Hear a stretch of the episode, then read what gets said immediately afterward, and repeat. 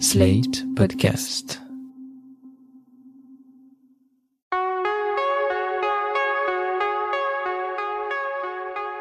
Je m'appelle Thomas Messias, je suis un homme blanc, cisgenre, hétérosexuel, et je suis végétarien depuis un peu plus de 5 ans.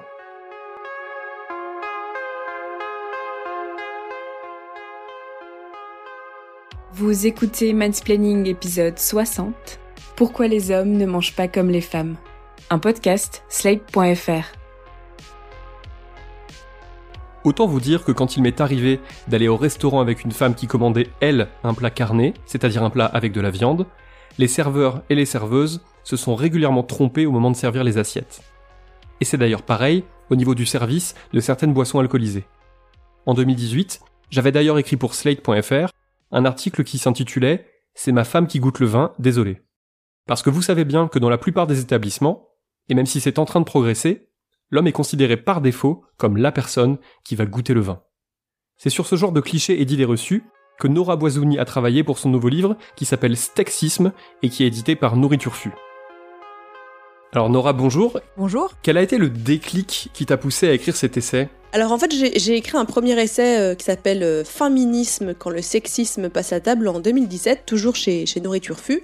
Et dans ce premier livre, je parlais de la nourriture euh, d'un point de vue plus systémique, en fait, comment la nourriture est un instrument, peut-être un instrument d'oppression des femmes, notamment, à travers euh, la cuisine du quotidien versus la cuisine dans les restaurants, la grossophobie, l'agriculture, euh, le dogme carniste, etc. Et en fait, après ce, ce livre, j'ai été invitée dans pas mal de conférences, tables rondes, etc. Et j'ai été invitée pour participer à un colloque à la Sorbonne Nouvelle qui s'appelait Food Porn et Porn Food. Et dans ce cadre-là, j'avais carte blanche. On m'a dit, tu viens et tu fais ce que tu veux. Tu peux lire un chapitre de ton livre, tu peux faire une, écrire un speech, faire une presse ou quoi. Et j'ai décidé de m'éloigner un petit peu de ce que je faisais d'habitude. J'ai décidé de présenter un corpus de publicités. Alors des publicités qui datent euh, pour la plus vieille des années 80 ou fin 70, en tout cas les premières pubs, et les plus récentes bah, qu'on voit à la télé tous les jours. Et c'était des publicités qui montraient la manière dont les femmes qui mangent à la télé sont euh, objectifiées, sont sexualisées et surtout montrer la différence de traitement entre les hommes qui mangent dans les pubs. Par exemple, les, mecs vont manger des choses souvent plus grasses, ils vont être plus jeunes, ils vont manger du fast-food, hein, pour le dire euh, clairement. Et les femmes vont euh, être moins jeunes. D'ailleurs, une femme jeune, très jeune, une jeune fille qui mange, c'est assez rare, c'est des enfants souvent, ou bien c'est des femmes. Mais elles vont manger des choses un peu plus allégées et elles vont surtout avoir l'œil qui frise et, euh, euh, jouir en fait en bouffant. Et je me suis dit, mais c'est hyper intéressant, ça faut en parler parce que le sexe est partout, dans les publicités, surtout quand les femmes sont mises en scène. Et j'ai été aussi invitée à, à AgroParisTech par un prof qui était venu à cette euh, conférence-là, qui avait traîné quelques-uns, quelques-unes de ses élèves. Et donc, je suis allée donner une matinée de cours à des élèves en dernière année de nutrition. Et j'ai remodelé un petit peu mon corpus de pub pour l'étoffer. Et j'ai euh, bah, aussi donné un cours sur ça, en décrivant les pubs et en parlant avec elles et avec eux, surtout elles parce que c'est un cursus où il y a beaucoup, beaucoup, beaucoup de femmes. Et donc, euh, suite à, toutes ces interventions, je me suis dit, il y a quelque chose à écrire, en fait. C'est chouette d'en parler à l'extérieur, mais je crois que j'ai envie de faire un truc sur euh, bah, les différences de, de régime, de genre.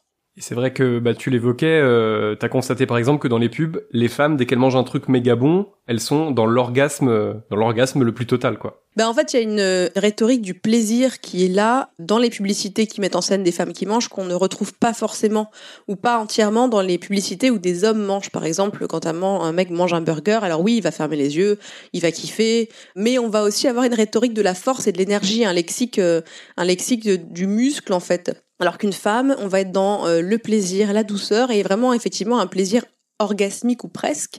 Et ça va être le plus important. Alors, euh, moi, mon exemple préféré, c'est quand même les pubs pour le chocolat. La différence qu'on voit entre les hommes qui mangent du chocolat et les femmes qui mangent du chocolat. Moi, j'ai grandi euh, dans les années 90 et euh, il y avait une pub, enfin des pubs pour le chocolat crunch, les vieilles et les, vieux savent, où on voyait des adolescentes et des adolescents manger du crunch. Donc ça, c'était quand même plutôt mixte.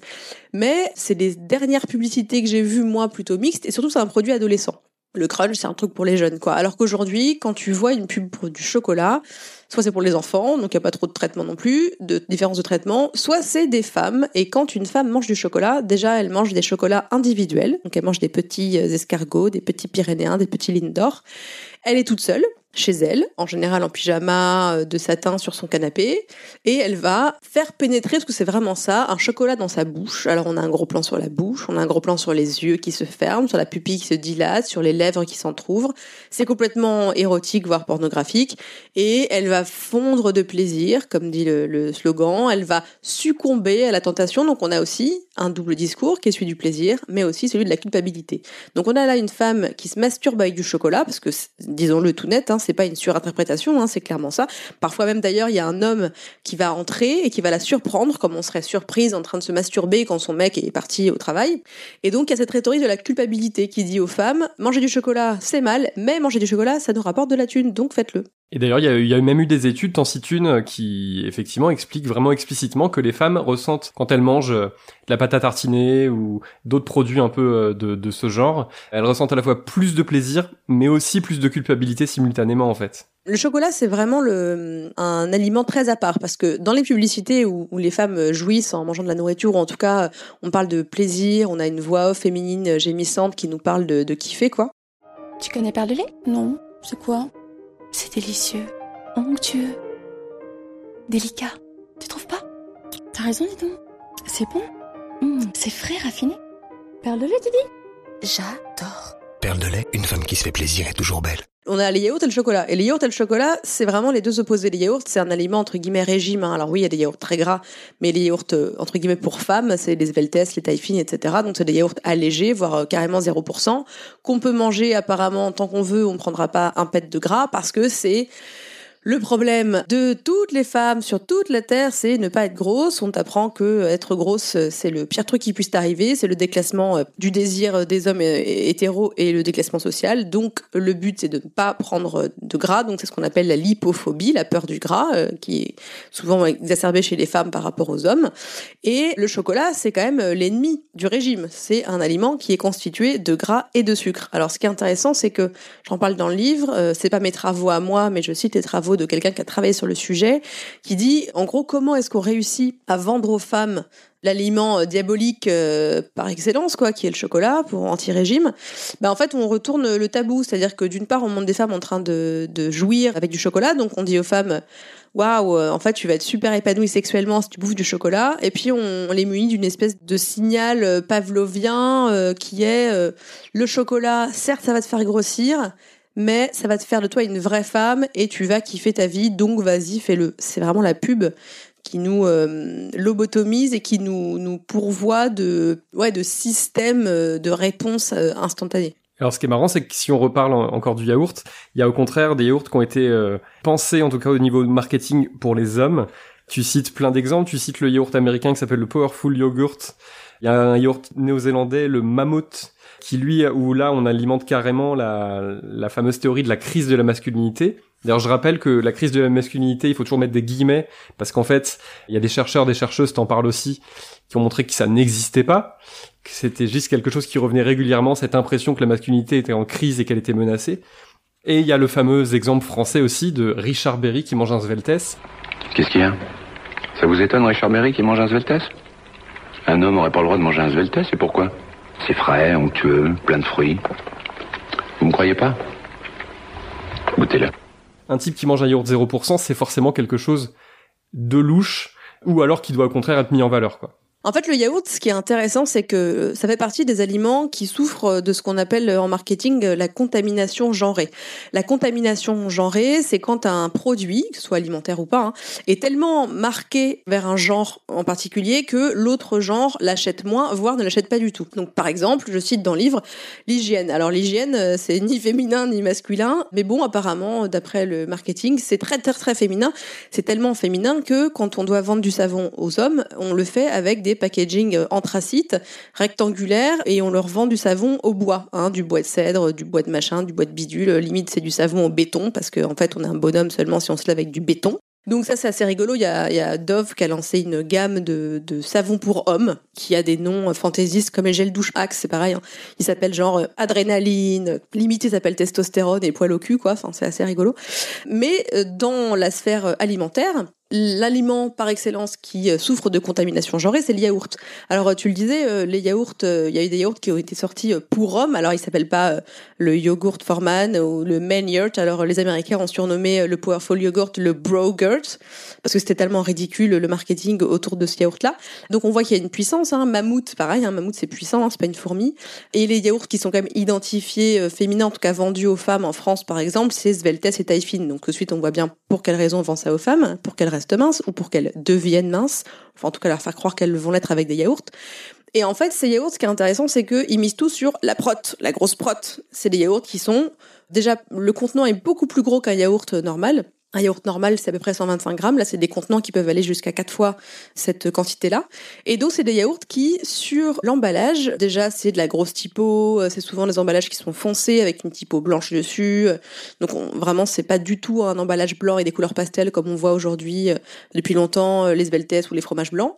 Puis, on met l'accent sur la teneur en protéines parce que la protéine égale muscle. Donc les hommes, il faut qu'ils aient du muscle, sinon c'est pas des hommes. Et les femmes, elles ont pas intérêt à toucher à ce yaourt parce que les femmes, ça doit pas être musclé, ça doit rester sans muscle et faible. Et les moutons seront bien gardés. Donc ces yaourts-là, c'est intéressant parce que euh, se disent, les marketeurs, les publicitaires, que pour vendre du yaourt aux hommes, il faut leur vendre de la puissance. Puisqu'aujourd'hui, dans une société patriarcale, dans nos sociétés patriarcales, la masculinité hégémonique, donc on rappelle euh, masculinité hégémonique, c'est pas, euh, ça veut pas dire que c'est la masculinité qui est la plus répandue, mais en tout cas c'est la manière la plus acceptable d'être un homme dans une société donnée à une époque donnée. Bah aujourd'hui, pour être un homme, il faut un vrai homme entre guillemets, il faut être fort, il faut gagner plus d'argent que sa femme, il faut être hétérosexuel par exemple, et donc il faut être puissant. Donc on mange pas des yaourts de meuf parce que manger un yaourt de meuf, ça fait de toi une femme, donc ça déclasse. Un homme qui n'est pas puissant, c'est une femme, et une femme, c'est pas terrible dans la hiérarchie des genres euh, dans cette société-là dans le livre, bah, comme son titre l'indique, et d'ailleurs tu as toujours un super sens du, mot valise. Euh. Alors juste pour dire, sexisme et féminisme, malheureusement c'est pas de moi, c'est de mon éditeur Antonin euh, chez Nourriture Fu que je salue au passage parce qu'il est très très fort pour trouver ces mots-là. Bah rendons à Antonin ce qui est Antonin alors, mais euh, en tout cas les titres sont vachement cool. Et donc effectivement dans le bouquin tu parles aussi pas mal de de, bah, de viande.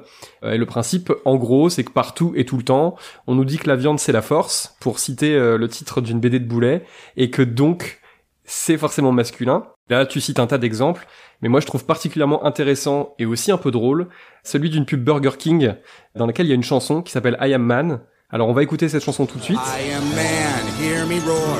The number's too big to ignore, and I'm way too hungry to settle for chick food. Cause my stomach's starting to growl, and I'm going on the prowl for a Texas double whopper. Man, that's good. Qu'est-ce qu'on peut en dire de cette chanson, Nora? Qu'est-ce que ça nous dit de justement euh, la façon dont on vend la viande et du coup les burgers aux hommes, par exemple? Alors, on va contextualiser la chanson. Elle apparaît dans une publicité Burger King où on a un couple hétéro, une femme, un homme assez jeune, qui sont dans un restaurant gastronomique et euh, l'homme voit arriver devant lui une assiette avec euh, très peu de nourriture dedans et principalement des légumes. Et là, bah voilà, il pète un câble, c'en est trop pour lui. On veut faire de lui moins qu'un homme. Où sont les vrais hommes? Donc, encore une fois, on a une rhétorique de la entre guillemets crise de la masculinité qui est que les femmes veulent domestiquer les hommes. Et donc le mec sort, il se met sur des voitures, il hurle et il dit, donc euh, je traduis pour celles et ceux qui n'ont pas tout entendu ou qui parlent pas anglais, il dit je suis un homme, entendez comme je rugis, tout nombreux pour qu'on nous ignore, et j'ai bien trop faim pour me contenter de bouffe de gonzesse. Il dit je, oui ouais je suis un mec, euh, on m'a donné de la quiche, euh, maintenant c'est bye bye le tofu, je veux du bœuf, du whopper, bah ouais, c'est ce que je veux. On est sur, euh, comme je l'écris dans le bouquin, un véritable bingo de cette soi-disant crise de la masculinité, qui dit que euh, bah, les femmes dévirilisent les hommes, alors à travers la bouffe de femmes, hein, ils parlent de quiche et de tofu, et de plats gastro qu'on voit, que les hommes seraient donc subordonnés à leur conjointe. On voit aussi des cols blancs dans cette pub, donc les cols blancs, ce serait donc l'avènement du tertiaire, et les jobs de bureau qui dévirilisent les mâles. On voit des gens des métrosexuels, on voit l'urbanisation. Enfin bref, c'est vraiment un bingo en fait cette pub qui dit pour être un vrai homme, euh, vrai homme doit manger viande quoi. Et euh, voilà, et on va pas se laisser faire nous les hommes parce qu'on est vraiment oppressés dans cette société euh, de femmes. Donc on, retrouve ce discours aujourd'hui hein, encore. Hein, la crise de la masculinité, c'est un motif qui revient comme tu le disais pour ne pas le citer, mais Zemmour, c'est une rhétorique qu'on retrouve souvent chez lui sur la féminisation de la société. Et là, ce serait ça à travers la nourriture, à travers par exemple les euh, informations nutritionnelles qu'on a sur euh, les méfaits que peut avoir euh, la surconsommation de viande transformée au niveau des cancers colorectaux par exemple, eh ben ça va être la féminisation de la société, il faut manger plus quand on dit il faut manger plus de légumes, ah ben on dévirilise les hommes. Enfin bref, c'est complètement gâteux quoi. Mais la cerise sur le gâteau de cette publicité, on est quand même à un niveau assez élevé de foutage de gueule parce que cette euh, hymne s'appelle donc euh, I Am Man. Et en fait, c'est une parodie d'un hymne féministe qui est sorti euh, dans les années 70 par l'américaine Helen Reddy. Et c'est un hymne qui s'appelle I Am Woman. Donc en fait, ce qui est horrible, c'est qu'on a quand même Burger King qui a pris une chanson d'empouvoirment féministe pour en faire un hymne mascu qui dit les vilaines féministes castratrices veulent faire des hommes des femmes, et eh bien on va restaurer notre masculinité et redevenir euh, des vrais hommes en mangeant de la viande quoi. Ouais, d'ailleurs c'est un truc euh, si vous regardez Top Chef, c'est quelque chose qu'on voit tous les ans et qu'on voit encore cette année.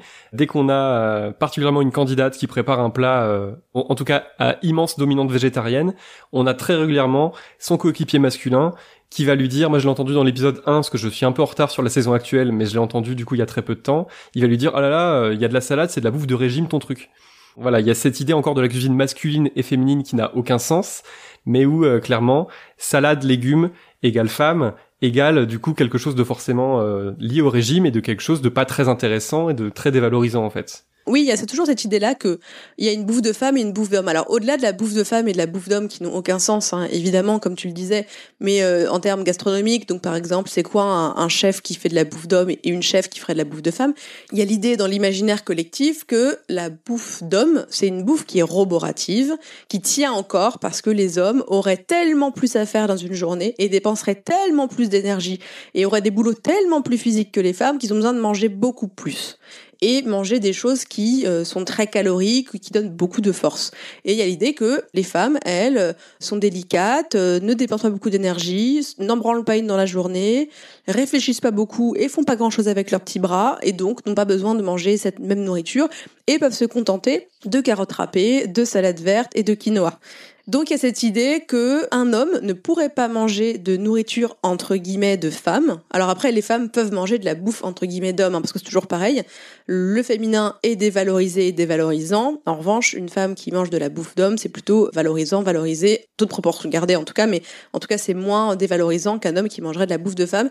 Et c'est pour ça que le végétarisme, je consacre pas mal de pages à cette histoire de végétarisme ou végétalisme chez les hommes puisque un homme qui adopterait un régime entre guillemets de femme, donc un régime soit plus végétarien, soit complètement végétarien, ne serait plus vraiment un homme. En gros, il aurait un peu trahi la cause parce que appartenant tout de suite ben, à la euh, sous-hiérarchie euh, des choses des gens qui ne sont pas des hommes, dont font partie les subordonnés à la masculinité, c'est-à-dire euh, les homosexuels par exemple. Donc dès qu'un homme euh, devient végétarien, des hommes interviewés, hein, je sors pas ça du chapeau, ces hommes-là, euh, bah il y a une présomption d'homosexualité qui pèse sur eux. Il y a une présomption, encore une fois, d'être euh, dominé par sa femme si, si l'homme est hétérosexuel, par exemple. Donc si la copine euh, de ton pote euh, Stéphane est végétarienne et que ton pote Stéphane devient végétarien, tout de suite, t'as plein de mecs qui vont dire ah bah d'accord, ça c'est elle qui porte la culotte, hein, ça c'est eh, c'est elle qui l'a convaincu, bah dis donc. Donc tout de suite, un homme végétarien devient faible et même faible d'esprit. Donc c'est assez intéressant comme mécanique. Et il y a aussi l'idée qu'un homme végétarien n'est pas un vrai homme et en tout cas est dévalorisé dans cette échelle hiérarchique de la masculinité hégémonique parce que il montrerait une faiblesse qui est l'empathie. L'empathie, c'est quand même quelque chose qui caractérise plutôt les femmes, puisqu'on est sociabilisé les femmes à être plus empathiques. En tout cas, l'empathie est valorisée chez les femmes. Donc, on le voit avec tous les, les jobs de la galaxie de ce qu'on appelle le care, donc le soin porté aux autres, que ce soit les enfants, les personnes âgées ou les personnes en situation de dépendance. Donc, l'empathie est une qualité chez les femmes, mais chez les hommes, c'est une faiblesse, hein, puisqu'il faut être puissant, ne rien, ne rien dévoiler, ne pas pleurer, ne pas trouver beaucoup trop mignon, un veau, dans un reportage de L214 qui montre la cruauté animale. Donc il y a des stratégies de survie en fait qui sont carrément mises en place par des hommes, j'en cite dans le dans le livre, qui pour justifier leur régime euh, végétarien ou vegan, ont arrêté carrément de dire que c'était parce qu'ils avaient beaucoup d'empathie pour les animaux et que la cruauté animale leur semblait quelque chose de scandaleux, mais qui disent que c'est pour des raisons philosophiques ou bien de santé. Et tout de suite on passe de l'émotion, l'émotionnel et le sensible au rationnel. Et c'est la même chose, la dichotomie homme-femme, c'est les hommes sont les êtres rationnels rationnel. Les femmes sont les êtres sensibles, donc un homme doit être rationnel même dans ses choix, comme le végétarisme. Je voudrais revenir sur plusieurs des, points que tu as abordés, parce qu'en fait tout ça, ça peut aussi avoir des conséquences sur euh, notre santé, la santé des hommes et celle des femmes, euh, notamment parce que comme tu l'as dit, on a en gros d'un côté les, mecs qui ont tendance à surconsommer, bah, par exemple les produits carnés, et de l'autre les femmes qui, euh, tu as parlé de carottes râpées, etc., etc., vont avoir de plus grands risques d'anémie. Il y a vraiment en fait des conséquences potentielles sur la santé de tout le monde dans cette société qui est très, euh, très binaire, très genrée au niveau de l'alimentation. En fait, il faut se rendre compte que moi, j'ai écrit des bouquins sur le genre et, l'alimentation. Ça peut prêter à, sourire. Il y a des gens qui me disent ah bon, c'est quoi le rapport? Ou alors que ça fait rigoler et qui voient pas le, le, sérieux du sujet. Mais effectivement, la, la bouffe, ben, ça concerne tout le monde puisque tout le monde mange. On mange différemment. Hein. Euh, je, me, je, me, base évidemment sur euh, des études de consommation individuelle euh, pour parler de, de régime alimentaire différentiel selon le genre. Comme tu le disais, les femmes et les hommes mangent d'une part différemment, mais surtout les hommes mangent beaucoup plus que les femmes et plus de produits sucrés, par exemple, plus de produits gras. Et tout ça, bah évidemment que ça a des conséquences sur la santé. Donc parler d'alimentation et de genre, c'est pas euh, une niche, c'est pas juste euh, une, une, anecdote, quoi. C'est vraiment quelque chose qui touche à la santé, qu'elle soit physique ou mentale, des femmes, des hommes et des personnes non binaires. Et sur euh, les consommations différentielles, évidemment, on voit bien que les hommes ont tendance, par exemple, comme tu le disais, à manger plus de charcuterie et que bah bien sûr que ça a des conséquences sur la santé, ça augmente les risques de certains cancers, du cancer colorectal que j'évoquais plus tôt par exemple. Le problème, c'est que vu que chez les hommes, l'autonomie, l'individualité, l'indépendance sont extrêmement valorisées, les stratégies qu'on peut mettre en place pour dissuader les hommes de manger autant de choses qui peuvent être néfastes pour eux, elles sont compliquées à mettre en place parce que on va souvent se dire OK, alors, les femmes mangent assez de légumes, mais les femmes mangent pas assez parfois, voilà, on voit qu'il y a des femmes qui sont euh, en apport euh, hypocalorique, les hommes en apport hypercalorique. Hein. Je parle notamment des restaurants euh, comme les tacos, les French tacos, il y en a plein, plein, plein à côté de chez moi. Je vois quasiment que des jeunes hommes dedans, pas des femmes. Hein. Et donc, on va avoir évidemment des, des problèmes de santé. les troubles des du comportement alimentaire concernent beaucoup plus les, les filles que les garçons, les femmes que les hommes. Mais les hommes, par exemple, on va se dire, bon, alors, ok, comment on fait? Vu qu'on sait que les femmes sont plus végées que les hommes et que les hommes mangent plus de viande, comment on fait pour que les hommes mangent moins de viande que les femmes. Alors on se rend compte, puisque les qualités valorisées chez un homme, chez les hommes, ce sont l'autonomie, l'indépendance, etc., et la liberté à tout prix portée en étendard, leur dire que la surconsommation de charcuterie, c'est un peu dangereux quand même pour votre euh, cancer là, eh ben ça marche pas parce que on va avoir une résistance et on va avoir l'effet presque inverse des hommes qui vont dire bah d'accord ah ouais et eh ben je vais en manger encore plus pour bien me faire chier et c'est différent chez les femmes alors je fais pas de généralité hein, mais c'est les stats qui le montrent les femmes ont un rapport à la nutrition qui est différent déjà on a un rapport à la nutrition c'est-à-dire que euh, on considère la bouffe sous tous ses aspects notamment santé plus santé que les hommes alors tout ce qui est repère alimentaire, euh, tu sais, les 5 fruits et légumes par jour, etc., les femmes et les hommes en ont tout à fait conscience. Le problème, c'est que les hommes ne les appliquent pas. Donc, les femmes, t'as pas besoin de leur dire ça c'est dangereux, ça c'est dangereux, ça c'est dangereux, ou alors ça fait gaffe, ça méfie-toi, ça, faut en manger moins. Elles vont se dire ah ok très bien, moi je vais en manger moins, je vais faire attention. Les hommes vont se dire ah j'en ai rien à foutre, moi je suis un mec. Alors attention encore une fois, je ne généralise pas. Les hommes sont pas tous des espèces de gros euh, beaufs euh, des cavernes. Mais quelle est la stratégie? Est-ce que on perpétue la masculinité hégémonique en disant il faut montrer des alpha males végétariens, genre euh, des athlètes, des chefs d'entreprise, pour pousser les hommes à imiter ce comportement-là et à bouffer plus de légumes, par exemple, et de céréales pour moi, c'est pas une bonne stratégie parce que tu te sers des mêmes outils en fait que le patriarcat, donc c'est on s'en sort pas sinon. Donc il faut peut-être dire, au lieu d'insister sur les méfaits de certains aliments, peut-être insister sur les bienfaits d'autres aliments et jouer un peu en mode cheval de Troie sur euh, justement le, l'agentivité des hommes, leur dire ah c'est toi, on va leur faire croire que c'est eux qui ont décidé de manger plus de quinoa, plus euh, de sarrasin, plus d'épeautres et plus de fibres quoi. Mais c'est très compliqué en fait. On voit que il y a une vraie résistance en fait de la part de beaucoup d'hommes, beaucoup plus que les femmes, à changer de régime alimentaire pour des raisons de santé. C'est la prise de risque aussi qui est valorisée chez les hommes dans la masculinité hégémonique euh, actuelle. Je peux juste te demander de nous redonner la définition, tu la donnes dans le livre, de l'agentivité? L'agentivité, c'est la capacité de quelqu'un à agir pour changer des choses en soi aussi et pour les autres mais en gros, c'est le agency, le terme anglais agency qu'on traduit en français, qu'on traduirait par agentivité.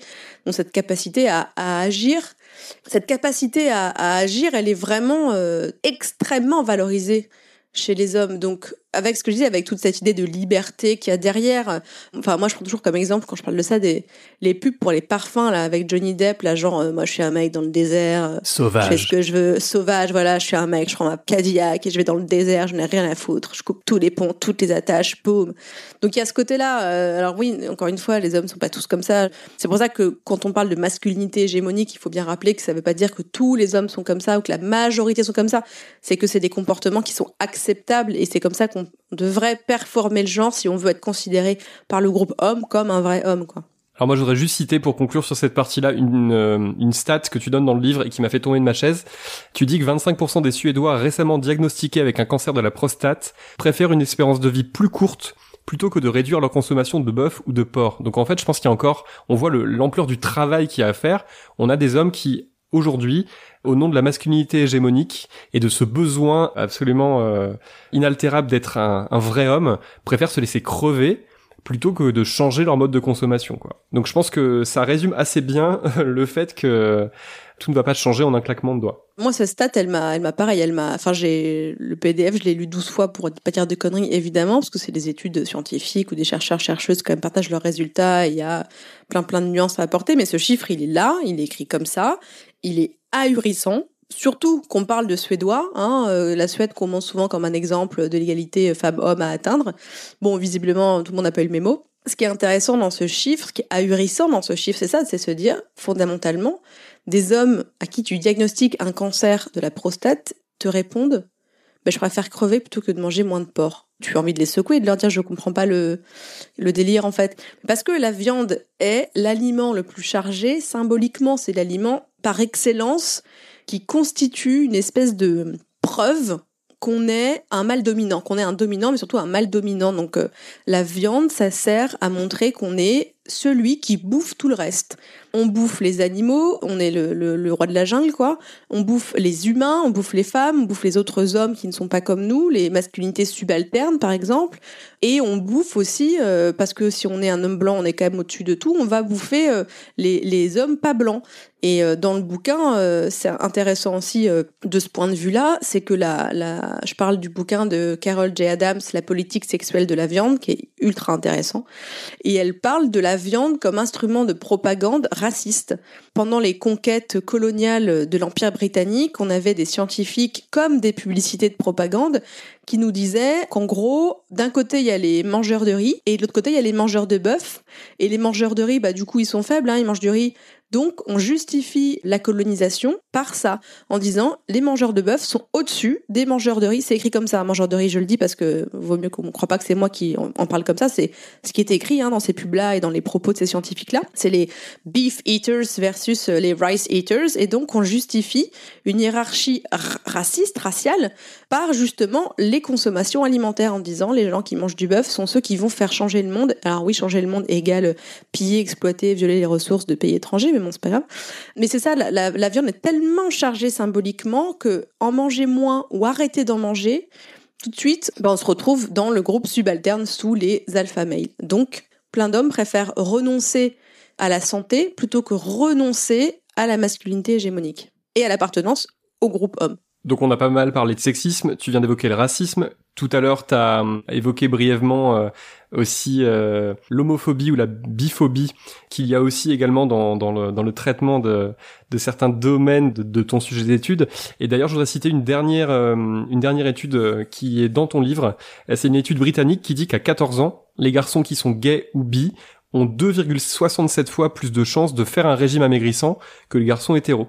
Et donc encore une fois, en fait, on constate que les hommes hétéro cisgenres, a fortiori s'ils sont blancs euh, avec ce que tu viens de nous raconter, sont vraiment les seuls individus à qui on fout une paix royale sur tous ces sujets, et c'est vraiment les seuls dont le corps ne subit pas de contrôle social en fait. On leur fout la paix, mais c'est problématique, pas parce qu'on ne devrait pas leur foutre la paix et leur faire suivre les mêmes choses que les autres, mais dans le sens où justement c'est très compliqué de diagnostiquer, par exemple, des troubles du comportement alimentaire chez les hommes. J'en parle dans le livre, dans le, le chapitre que tu viens d'évoquer. Les troubles du comportement alimentaire, notamment l'anorexie, sont très difficiles à diagnostiquer chez les ados garçons, puisque on n'a pas de signes qui sont ceux qu'on retrouve chez les, chez les filles euh, cisgenres, par exemple l'aménorrhée, donc l'absence de règles, et une perte de poids impressionnante. Chez les garçons, ça va se manifester par beaucoup, beaucoup, beaucoup de sport et une prise alimentaire hypocalorique, donc en dessous des, des besoins euh, journaliers. Les parents, l'entourage va pas forcément s'alerter et va se dire bon bah voilà c'est normal c'est un garçon de 14 ans il veut des muscles ok pas de problème bon, il fait plein de sport, c'est cool, quoi. Il va manger des œufs, il va manger de la, de la viande, hein, pour avoir de la, de la, viande maigre, pour avoir de la protéine. Il va regarder des vidéos d'influenceurs, youtubeurs euh, fitness pour gagner du muscle. Alors que les filles, elles vont vouloir perdre du poids et ça va se voir beaucoup plus vite. Et chez les garçons et chez les hommes qui vont se mettre à faire beaucoup de sport, tout de suite, on les laisse tranquilles parce qu'on ne voit pas le problème à devenir obsédé par son physique si on veut gagner du muscle et devenir fort. Alors que chez les femmes, puisque l'objectif va être plus souvent de perdre du poids et pas de gagner du muscle, ça va interpeller en bien et en mal, je vais dire, parce que en bien en sens où on va essayer de dire bon écoutez ce qu'il n'y a pas un problème? Elle vient de perdre 10 kilos en deux semaines euh, faut peut-être s'inquiéter parce que c'est pas très bon pour la santé non plus on va t'en parler et en mal parce que ça va être tout de suite oh là là elle nous fait chier avec son régime. Bah oui mais en fait tout la pousse à faire un régime. Donc euh, on va peut-être pas blâmer les femmes qui répondent trop bien aux injonctions sociales. Alors que voilà chez les hommes c'est plus valorisé quoi. Voilà se, se, se mettre au sport euh, prendre du muscle et bouffer euh, deux fois moins de calories qu'on devrait c'est pas bien grave en fait. Et, et sur cette surveillance sociale c'est problématique. Tu en parlais les garçons homo et bi ont plus de chances de développer des troubles du comportement alimentaire que les garçons euh, hétérosexuels. Aussi, j'en parle dans le livre parce que il y a évidemment des attentes au niveau physique euh, du corps qui sont pas les mêmes. Je cite euh, des articles qui sont d'ailleurs publiés sur slate.fr écrits par Fabien Jannick Charbonel sur les attentes des corps gays sur les autres corps gays. Dernière question pour conclure. Moi, je voudrais savoir, alors c'est évidemment une question très large, mais qu'est-ce qu'on fait pour remettre tous ces codes en question Et euh, pour le demander autrement, si Nora Boisouni était ministre de l'Alimentation en 2022, ça serait quoi son programme? Waouh Alors, euh, la politique, jamais de la vie. Si j'étais ministre de l'Alimentation, déjà, je pense que oui, il faut, tu as raison, il faut un ministère dédié purement à l'alimentation. Il faut faire de l'éducation alimentaire. De toute façon, c'est simple, la solution à beaucoup de nos mots, c'est l'éducation. On passe notre vie, quand on est militante, militant, à le dire. Il faut éduquer les filles et les garçons dès le plus jeune âge, il faut éduquer les gens, il faut éduquer tout le monde. On aurait beaucoup moins de problèmes de discrimination si les gens étaient plus éduqués dès l'école, éduqués aux discriminations sexistes, racistes, homophobes euh, et l'éducation alimentaire elle est cruciale. Moi, je fais partie d'une asso qui s'appelle l'école comestible, qui a été fondée par la journaliste euh, Camille Labro, sur le modèle des Edible Schoolyards euh, fondés par Alice Waters aux États-Unis. Euh, donc, c'est une chef américaine. C'est quelqu'un que vous avez peut-être vu quand Michelle Obama avait son programme, la version manger bouger américaine. On voyait Alice Waters planter, voilà, faire des potagers dans les dans les écoles américaines. Bah, pour inciter les, enfants à, s'intéresser aux fruits aux légumes et, à en manger surtout. Alors le problème c'est pas inciter les gens à manger, c'est comment on leur donne les moyens de le faire. Bien manger ça coûte cher. Les gens qui écoutent ce podcast et qui pensent que je viens de dire une connerie feraient bien de se renseigner sur le sujet. Le nerf de la guerre c'est pas la viande, c'est les légumes frais. C'est comment est-ce que on donne les moyens à tous et à toutes de manger correctement, de manger équilibré, parce qu'on ne parle pas de clean eating et compagnie ou d'orthorexie, on parle juste de manger équilibré d'avoir accès à des légumes frais. Moi, ce que je ferais, bah, encore une fois, il faut faire le cheval de Troie. Aujourd'hui, euh, si tu vois que l'hyperphagie, qui est aussi un trouble du comportement alimentaire, est valorisé chez les hommes qui vont faire des concours de mangeage de tacos et qui vont manger des tacos qui font le poids d'un nourrisson euh, le midi à la cantine entre deux cours, il y a un petit problème là.